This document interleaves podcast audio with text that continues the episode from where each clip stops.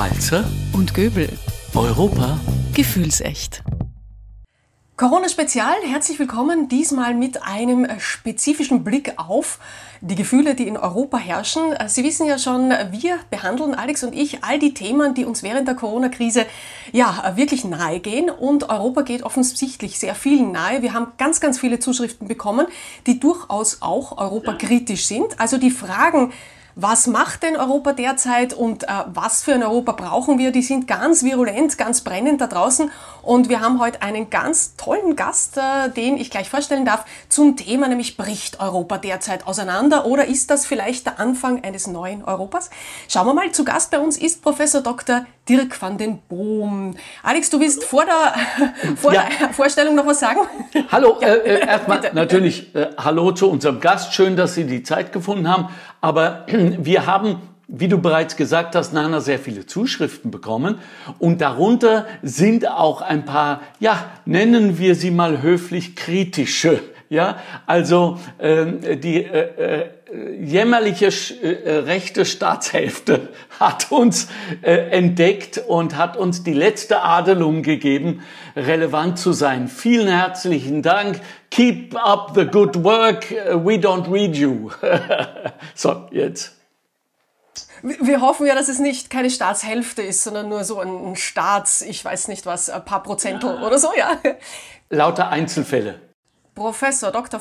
Dirk van den Boom, wunderbarer Name, großartig, bin jedes Mal begeistert. Politik, Wissenschaftsprofessor an der Uni Münster und gefeierter Science-Fiction-Autor mit weit, weit, weit über 100 Werken. Ich glaube, es sind 150 plus. Unfassbar. Äh, derzeit schreibt er an sage und schreibe neun Werken gleichzeitig. Äh, das weiß ich, weil ich ihn auf Facebook äh, quasi folge, stalke, möchte ich fast sagen. Großartige Meldungen kann ich nur sehr empfehlen. Und er ist auch Berater der deutschen Bundesregierung in Migrations- und Flüchtlingsfragen. Das heißt, ein Wunderwutzi für all die Fragen, die derzeit so heiß auf Europa brennen. Äh, herzlich willkommen noch einmal. Wir sprechen heute also über all das, was äh, Demokratie, Ungarn, Migration, Flüchtlinge, was tut die EU, aber auch äh, im natürlich Sinne der Gesundheitskrise braucht man mehr EU, weniger all diese Themen. Einstiegsfrage ist aber künstlerischer Natur. Alex, liest du überhaupt Science Fiction und wenn ja, warum und wenn nein, warum nicht? Ah, ja, doch, ähm, also im Moment nicht mehr, weil ich wirklich äh, äh, auch so ein, ein Fachbuch-Sklave ähm, geworden bin. Äh, Belletristik oder gar schon Science Fiction kommt nicht vor. Ich wüsste aber, was ich lesen würde. Würde ich lesen? Oh Quatsch. Aber ich kann sagen, dass ich ähm, äh, sehr wohl die Klassiker gelesen habe. Also Jules Verne war der äh, Türöffner für mich, äh, bis hin dann zu Douglas Adams und den habe ich wirklich verschlungen. Also äh, ich weiß, was das letzte Geheimnis ist. Ich will jetzt keinen Spoiler-Alert machen, aber es ist eine Zahl. Also insofern stehe ich drauf. Ich stehe drauf. Ich stehe auf euch. Wunderbar. Das heißt, wir fangen auch mit dieser wirklich schwierigen Thematik äh, eher leicht an und äh, Science-Fiction orientiert. Äh, das letzte Buch, wenn ich mich richtig erinnere, ist handelt vom letzten Admiral, ist ja eine Trilogie. Ähm, offenbar eine charismatische Führungsfigur. Dirk, aus Ihrer Sicht als Autor, aber auch Politikwissenschaftler, was macht denn einen Viktor Orban so unwiderstehlich, dass ein ganzes Land scheinbar widerstandslos vor ihm kapituliert und sich da unterwirft? Also ich denke, wir müssen äh, generell, wenn wir uns betrachten, wie es überhaupt in den letzten Jahren zu einer Renaissance des Autoritären hat kommen können. Und äh, Ungarn ist ja nur ein Beispiel dafür. Wir haben ja ja, ach, Sie sprechen aus Österreich, ich spreche aus Deutschland. Wir haben ja auch unsere eigenen Erfahrungen, was das angeht. Da müssen wir gar nicht so viel auf andere Länder zeigen. Wir müssen ein bisschen zurückblicken, glaube ich, äh, denn wie alles lässt sich das eher in einer historischen Perspektive erklären. Wir haben im Ende im Grunde seit Ende des Zweiten Weltkrieges eine, eine, eine Entwicklung in der Gesellschaft, in der Dinge, die früher eine Generation oder zwei gedauert haben, innerhalb einer Generation stattfinden. Technologisch, ökonomisch, gesellschaftspolitisch. Ähm, wir meckern gerne viel über das, was alles noch zu machen ist, aber überlegen wir uns doch mal, wie war eigentlich das Frauenbild in den 50er Jahren? Wie war eigentlich unser Blick auf Homosexualität noch in den 70er oder 80er Jahren? Wie präsent waren Menschen aus verschiedenen Kulturen im Straßenbild noch in den 80er oder 90er Jahren? Was hat sich da eigentlich in den letzten Jahrzehnten so schnell getan? Und viele Menschen fühlen sich dadurch entweder überfordert oder wollen gerne überfordert sein, weil ihnen das, was da passiert, noch mehr beschleunigt durch das, was über die sozialen Medien auch in der Kommunikation stattfindet, einfach zu viel ist. Und jetzt kommt die zentrale Frage, die auch Menschen wie Orban stellen, aber nicht nur er. Und er stellt die Frage an seine Leute, was habt ihr lieber? Hättet ihr gerne etwas mehr Sicherheit oder etwas mehr Freiheit? Und was ich euch anbiete, ist im Grunde gar nicht Sicherheit, obwohl er das Wort verwendet. Was er anbietet, ist Gewissheit. Eine Scheingewissheit. Nämlich der Blick darauf zu sagen, ich kann euch sagen, wie es sein soll. Ich gebe euch Grundsätze und Prinzipien, die dauerhafter Natur sind. Ein Fundament, auf dem wir alle stehen können. Und damit ist klar, wie wir zusammenleben. Und ich garantiere, dass diese Gewissheiten auch weiterhin Gültigkeit haben. Und dafür müsst ihr mir ein wenig von dem geben, was dann halt leider auf der Strecke bleiben muss, nämlich ein bisschen von eurer Freiheit. Und das ist eine attraktive Botschaft, nicht nur in Ungarn, das ist eine attraktive Botschaft in Österreich und in Deutschland und in vielen anderen Staaten, weil es genug Menschen gibt, die mit dieser Überforderungssituation bewusst oder unbewusst nicht zurechtkommen, nach diesen Gewissheiten suchen. Sie wollen dieses Fundament. Sie sagen, es geht alles zu schnell. Ich verstehe nicht mehr, an was ich glauben soll, weil mir auch niemand mehr so richtig sagt, an was ich glauben soll. Und da kommt einer, der sagt mir das. Gut, und da fühle ich mich dem natürlich möglicherweise zugeneigt. Das heißt, das ist eine Entwicklung, die wir haben im Westen, für den osteuropäischen Staaten besonders stark, weil die nach Ende des Kalten Krieges, dem Fall des Eisernen Vorhangs, viel weniger Zeit für die Anpassung hatten. Und äh, ich darf das auch mal selbstkritisch sagen, wir in den westlichen Staaten sie damit auch so ein bisschen allein gelassen haben. Mm. Unsicherheit als grundlegendes Gefühl auch und gerade während der Corona-Krise treibt also durchaus, vor allem wenn man kulturell sowas gewohnt ist, Menschen eher in das Autoritäre, in eine klare Ansage zum starken Führenden. Äh, Viktor Orban kann de facto jetzt ohne parlamentarische äh, Mitbestimmung, ohne zeitliche Begrenzung regieren, wie er will. Äh, die ungarische Regierung hat ihm das, also die, das Parlament erlaubt mit zwei Drittel Mehrheit, weil die rechtspopulistische, rechtskonservative Partei Fidesz, Fidesz das zugelassen hat, ähm, sich da ihm quasi überantwortet hat. Zugleich gab es aber eine Erklärung von 15 EU-Staaten, die sich zutiefst besorgt über die Verletzung von Rechtsstaatlichkeit, Demokratie und Grundrechten derzeit in der Corona-Virus Flüchtlingskrise in mehreren Ländern geäußert hat. Und die ungarische Regierung hat diese Erklärung unterschrieben, die österreichische übrigens nicht, die Tschechen, Slowaken und Polen auch nicht. Wie, wie, wie kommt das? Ist das ein Scherz? Ist das Kalkül? Wie kann man nach innen und nach außen so verschieden kommunizieren? Also, ähm, wir können Herrn Orban für viele Dinge kritisieren. Wir können ihn nicht dafür kritisieren, ein Idiot zu sein. Er ist ein intelligenter Machtpolitiker, der sehr genau weiß, wie er auf der Klaviatur der Macht zu spielen hat. Und wir müssen ein bisschen zurückblicken und schauen in der Art und Weise, wie er taktierte, wenn als es darum ging, dass seine Partei möglicherweise aus der Fraktion der Europäischen Volkspartei im Europaparlament ausgeschlossen wird. Und er hat es immer geschafft, zum richtigen Zeitpunkt mit den richtigen Leuten die richtigen Worte zu finden, dass diese, ja, dieser Prozess im Grunde ja bis bis heute nicht zu einem befriedigenden Abschluss weder in die eine noch in die andere Richtung gekommen ist.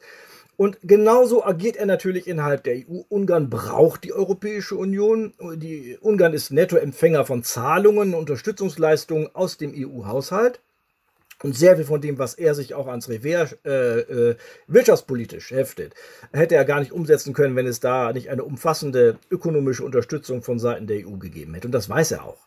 Das heißt, er muss natürlich taktieren. Das heißt, er kann, er muss immer aufpassen, wie weit kann ich den Bogen spannen wie weit kann ich gehen und irgendwann habe ich dann vielleicht mal eine rote Linie überschritten und ich merke, ich komme der nahe, dann mache ich einen Schritt zurück und tue wieder so, als wäre gar nichts gewesen.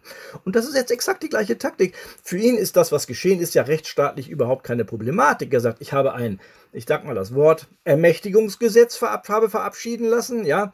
Und das ist ein Gesetz, das ist also so entsprechend gemacht und da gibt es Provisionen und das ist rechtlich alles erstmal vollkommen unproblematisch und die Krise ist ja irgendwann vorbei und dann schauen wir mal. Dass er diese Krise jetzt nutzt, um zum Beispiel in den großen Städten, die von der Opposition regiert werden, wo die Bürgermeister eben nicht seiner Partei angehören, jetzt dafür zu sorgen, zu sorgen, dass die mehr oder weniger abgesetzt werden oder zumindest in ihrer Autonomie stark eingeschränkt werden. Dass er anfängt, gewisse gesellschaftliche Dinge, ich sag nur die, die Anerkennung von Transgender und solchen Dingen, dass er die jetzt unter diesem Deckmantel zurückdreht, ja, weil er eben jetzt das Zeitfenster dafür sieht. Klar. Aber die Frage ist, an der sich nachher alles äh, messen lassen muss, ist, wird er tatsächlich, wenn Corona irgendwann vorbei ist und irgendwann ist es ja mal vorbei, wird er tatsächlich dann wieder zu einen Schritt zurückgehen und sagen, okay, diese, die Provisionen des Gesetzes sind nicht mehr notwendig, der Ausnahmezustand ist beendet, das Parlament bekommt seine Kompetenzen wieder zurück oder es sind bis dahin schon so viele, äh, so viel Geschirr zerschlagen worden, dass es dann auch keinen Unterschied mehr macht. Ähm, ich habe eine Frage äh, an Sie, nämlich wir gehen jetzt alle immer so äh, tunlichst davon aus, dass sämtliche Wählerinnen Ungarns ähm, blödes Stimmvieh sein. Mich würde mal interessieren, äh, woher diese flächendeckende Abgabe der Eigenverantwortung stammt. Gerade Ungarn, das so eine furchtbare, furchtbare Geschichte hat mit Diktaturen. Äh, was steckt dahinter, dass Leute nicht ihr eigenes Schicksal in die Hand nehmen wollen, Ihrer Meinung nach? Also ich denke, also ich bin kein Experte im Einzelnen, was, was die Entwicklung der ungarischen Gesellschaft angeht. Aber wir haben ja Evidenz äh, generell, was Autokratisierungsprozesse in, in, in auch demokratischen Systemen anbetrifft. Und ich muss noch einmal hervorholen, das, was ich am Anfang gesagt habe. Wir haben immer dann, wenn wir eine eine auf der einen Seite Krisen oder antizipierte Krisen haben und äh, Herr Orban hat ja immer wieder Krisen auch produziert, also äh, beziehungsweise hochgespielt. Äh, das war der Migrations, äh, das Migrationsthema, was er jetzt dann zu einem nationalen Thema gemacht hat. Ähm, viele andere auch. Es war äh, ja immer dieser Blick auf die, die Einflussnahme finsterer Mächte. Er ist ja ein großer Verschwörungstheoretiker äh, immer gewesen. Ja, er hat so seine Lieblingsfeinde, Herrn Soros zum Beispiel, ähm, die er natürlich dann immer wieder bemüht und raunt von denen, die Ungarn was Böses wollen. Das heißt, dadurch, dass er quasi so eine Wagenburg-Mentalität politisch aufgebaut hat und eine äh, durch die Kontrolle der Medien nicht zuletzt auch wesentlich dazu beigetragen hat, dass viele Menschen gerade außerhalb der urbanen Zentren, das ist nochmal ein ganz wichtiger Punkt, ja, die urbanen Zentren, das ist nicht das Ungarn, für das Urban oft steht. Ja, also viele seiner Wählerinnen und Wähler sind ja auf dem Lande zu finden. Bei den letzten Kommunalwahlen hat in, haben in, in, in fünf von sechs Großstädten Ungarns hat die Opposition gewonnen. Also wir müssen uns also vor gewissen schematischen Bildern auch ein bisschen trennen. Es gibt ein durchaus liberales und fortschrittlich denkendes Ungarn. Es ist leider zurzeit ein bisschen in der Minderheit, wie es scheint. Aber um darauf zurückzukommen, es ist wichtig festzuhalten, dass Orban als Machtpolitiker und als Kommunikator hochintelligent vorgeht, dadurch, dass er es schafft, bei wesentlichen Teilen der Bevölkerung diese Wagenburg-Mentalität zu erzeugen und da kommt es wieder zurück zu seinem Versprechen von Gewissheit und Sicherheit. Alle möglichen Feinde sind um uns herum. Aus unterschiedlichen Gründen. Das sind auch so diffuse Bedrohungsszenarien, mal konkreter, mal diffuser. Ich stehe quasi für euch an der Front und wehre das ab und sorge für euch, für die Gewissheit und nebenher, und das ist ganz von zentraler Bedeutung, das Versprechen ökonomischer Sicherheit. Wir haben in Ungarn einen äh, guten wirtschaftlichen Aufschwung in den letzten Jahrzehnten gehabt. Also die ökonomische Entwicklung war ja generell positiver Natur. Und da ist er natürlich jemand, der das auch nicht völlig zu Unrecht durchaus etwas ist, wo er sagt, dafür habe ich mitgesorgt, ja. Und solange es den Leuten sozial gut geht, hat er quasi ein wenig dieses Sicherheitsversprechens eingelöst. Die Frage wird jetzt sein, und das wird sich jetzt in der Corona-Krise, denke ich, am besten zeigen, ist ein anderer wichtiger Bereich, in dem es auch um Sicherheit geht und Gewissheiten, nämlich der Gesundheitsbereich, hat er den genauso gut unter Kontrolle? Oder wird sich daran dann die Schwäche seines Systems zeigen und wird das möglicherweise dann nachher negative Konsequenzen äh, mittelfristig auch für ihn haben? Das wäre eine interessante Frage, die man näher beobachten muss. Die Frage der Abschaffung der Grund- und Menschenrechte ist ja überhaupt nicht nur ein ungarisches Phänomen. Wir haben ja das Thema in ganz Europa derzeit während der Corona-Krise. Man könnte hier auch äh, diese Verschwörungsszenarien zitieren, die ja vorwerfen, den Staaten gerade mit starken äh, Maßnahmen äh, hier über zu reagieren, hier Panik zu machen. Also ein ähnliches Bild eigentlich hier zurückwerfen. Äh, in Österreich wird Safe-Tracking diskutiert, vorläufig noch freiwillig mit der Stop-Corona-App. In Tschechien gibt es eine andere Art von Nachverfolgung über ähm, Bewegungsprofile auf Basis von Handydaten, Bankomat, Kreditkartendaten. Das ist bei uns äh, nicht so weit. In Russland gibt es überhaupt eine breite Überwachung äh, mit Gesichtserkennung. Äh, zum Beispiel in Moskau allein gibt es 170.000 Kameras. Unsere Ausgangsrechte sind beschränkt, unsere Versammlungsrechte aber nicht unsere Meinungsfreiheit. Also wir können uns noch äh, äußern, wie wir wollen. Äh, trotzdem, äh, diese Phase ist sehr heikel. Also im Zuge des Notstands werden demokratiepolitisch heikle Entscheidungen getroffen. Steht jetzt das Ende der Grund- und Menschenrechte in Europa im Raum, das Ende der Demokratie, oder ist das wirklich alles ähm, gerechtfertigt? ist ähm, das vorübergehend? Wie ist Ihre Einschätzung da? Also äh, ich denke, es sind zwei Aspekte, die hierbei wichtig sind. Wir haben zum einen die Tatsache, dass natürlich bei jedem Staat und bei jedem Politiker, übrigens unabhängig seiner politischen Couleur, egal ob links oder rechts, ähm, so eine, eine, eine Kompetenz, ein Gesetz, das man durchgesetzt hat, etwas, das man nun regeln kann, das ist so ein bisschen wie eine Droge. Man hat einmal was davon genommen und dann ist es ganz schwer, davon wieder abzulassen, weil man merkt ja plötzlich, man hat zusätzlichen Gestaltungsspielraum, man hat zusätzliche Möglichkeiten, was für sich, für seine Leute, für seine Überzeugung, ich will das gar nicht mal aufs Persönliche runterziehen, zu tun und da will man dann auch nicht so gerne von weggehen. Ja, vor allem, weil in manchen Krisensituationen sich natürlich Politikerinnen und Politiker, wenn sie es denn gut machen, auch ganz wunderbar profilieren können. Ähm, das ist das eine. Das heißt, wir müssen natürlich sehr aufmerksam sein, was von dem, was jetzt im Rahmen der Corona-Krise durchgesetzt wurde, etwa auch unter, den, unter der Maßgabe des Infektionsschutzgesetzes, wie es hier in Deutschland gilt. Da sind ja durchaus schon von Vorfeld rechtsstaatlich einige Eingriffe möglich gewesen. Ich meine, es ist ja jetzt nicht alles, das haben sie sich ja nicht alles ausgedacht. Ich glaube, in Österreich wahrscheinlich auch nicht. Aber ähm, wie weit das dann nachher tatsächlich und wie lange vor allem es dauert, bis diese Dinge wieder auf einen normalen Weg zurückgezogen sind. Und äh, das wird wahrscheinlich in unterschiedlichen Staaten unterschiedlich laufen, denn da hat die EU ja noch nicht so wahnsinnig viel zu sagen und koordiniert ja auch nicht allzu sehr. Aber, und jetzt denke ich mal, müssen wir mal das andere Blatt aufschlagen. Unterschätzen wir doch nicht, was in den letzten Jahrzehnten an aktiver Zivilgesellschaft in den europäischen Staaten entstanden ist. Unterschätzen wir doch bitte nicht die Kraft und die Selbstorganisation und die, und die Wach, die Hüterfunktion, die die Zivilgesellschaft mittlerweile imstande ist äh, äh, einzunehmen.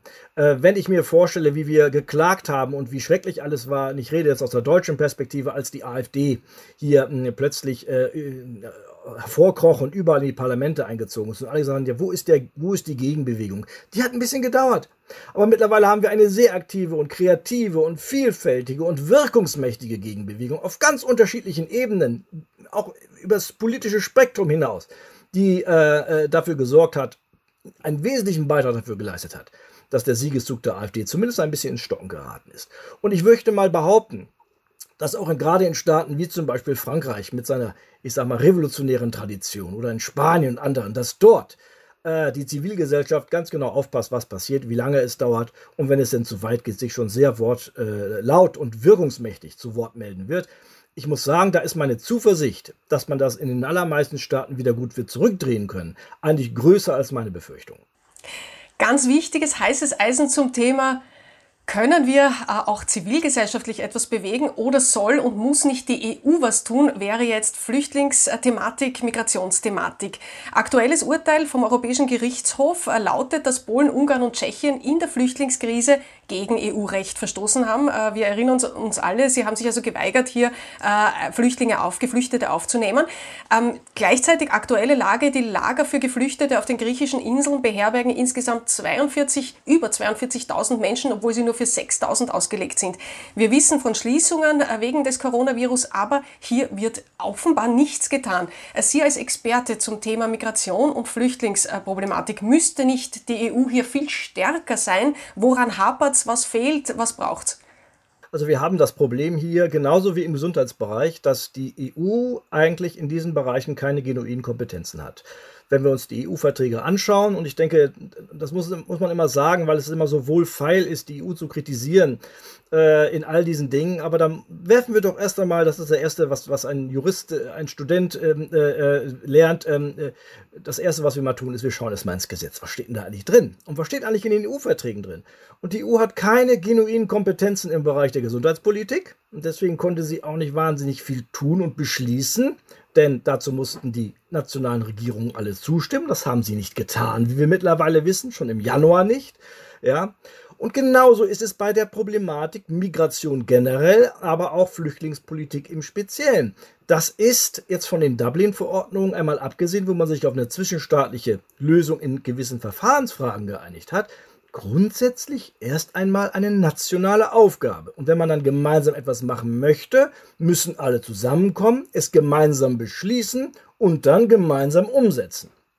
Und das ist die große Hürde hierbei. Und das ist das Problem, warum wir es Dirk, ich habe dazu eine Frage. Ganz ja. offenbar äh, scheint das doch zu korrelieren mit dem, was ich vorher gesagt habe, dass auch in den Mitgliedsländern ähm, ein, nennen wir es mal, Sentiment herrscht, eine Erwartungshaltung an die EU, EU als starke Führungspersönlichkeit, die einfach sagt, was wir zu machen haben und dann folgen wir dem.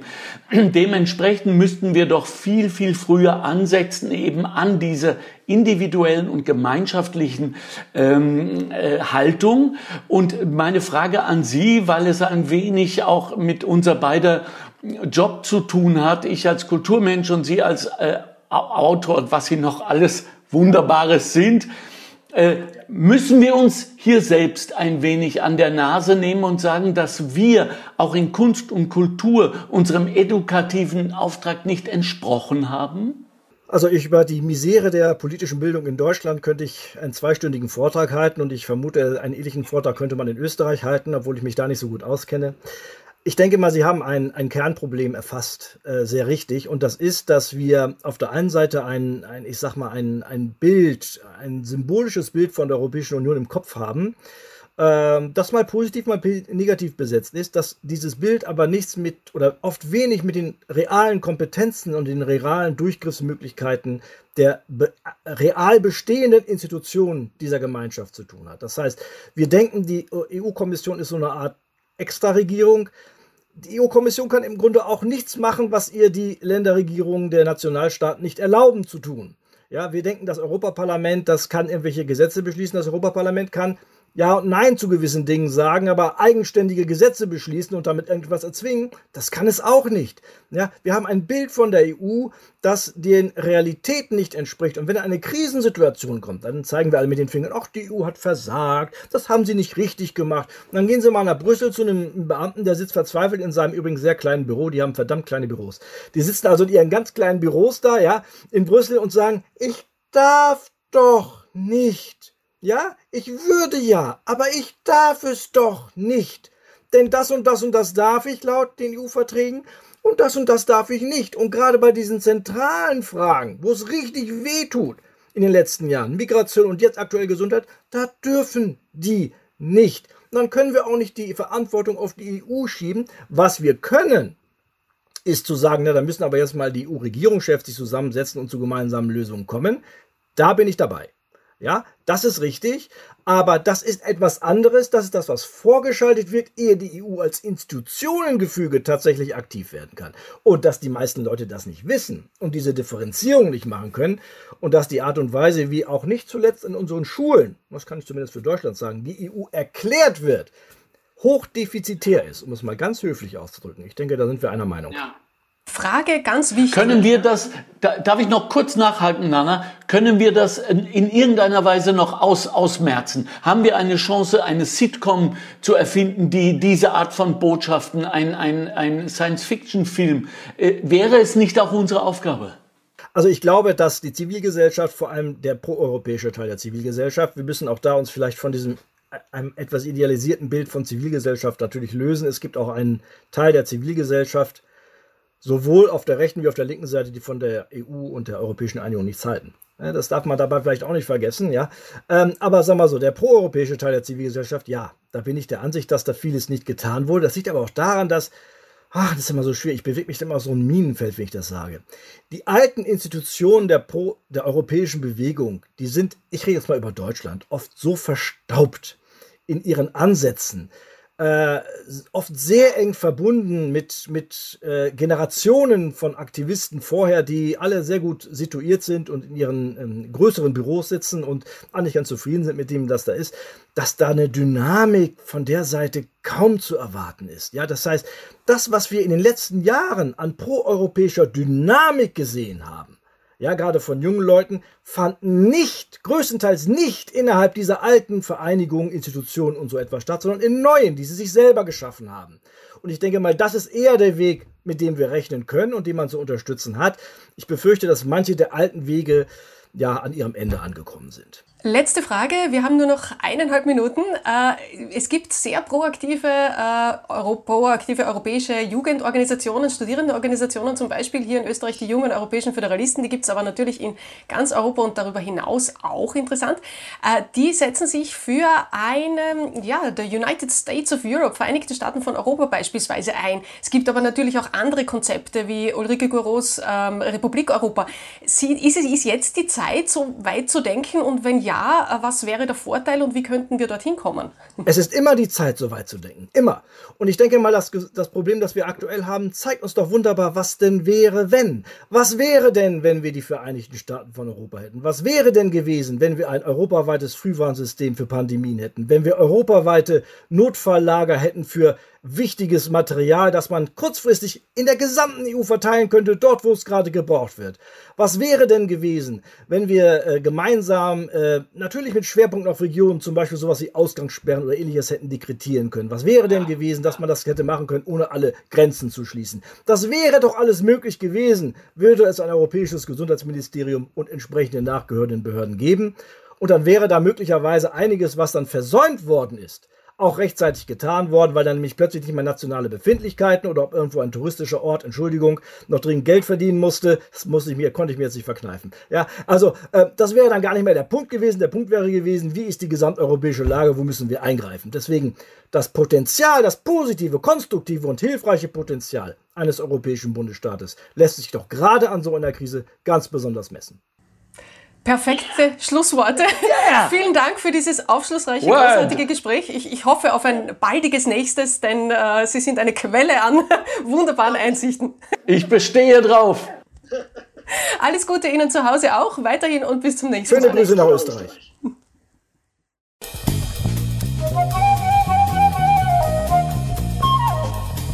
Walzer und Göbel. Europa gefühlsecht.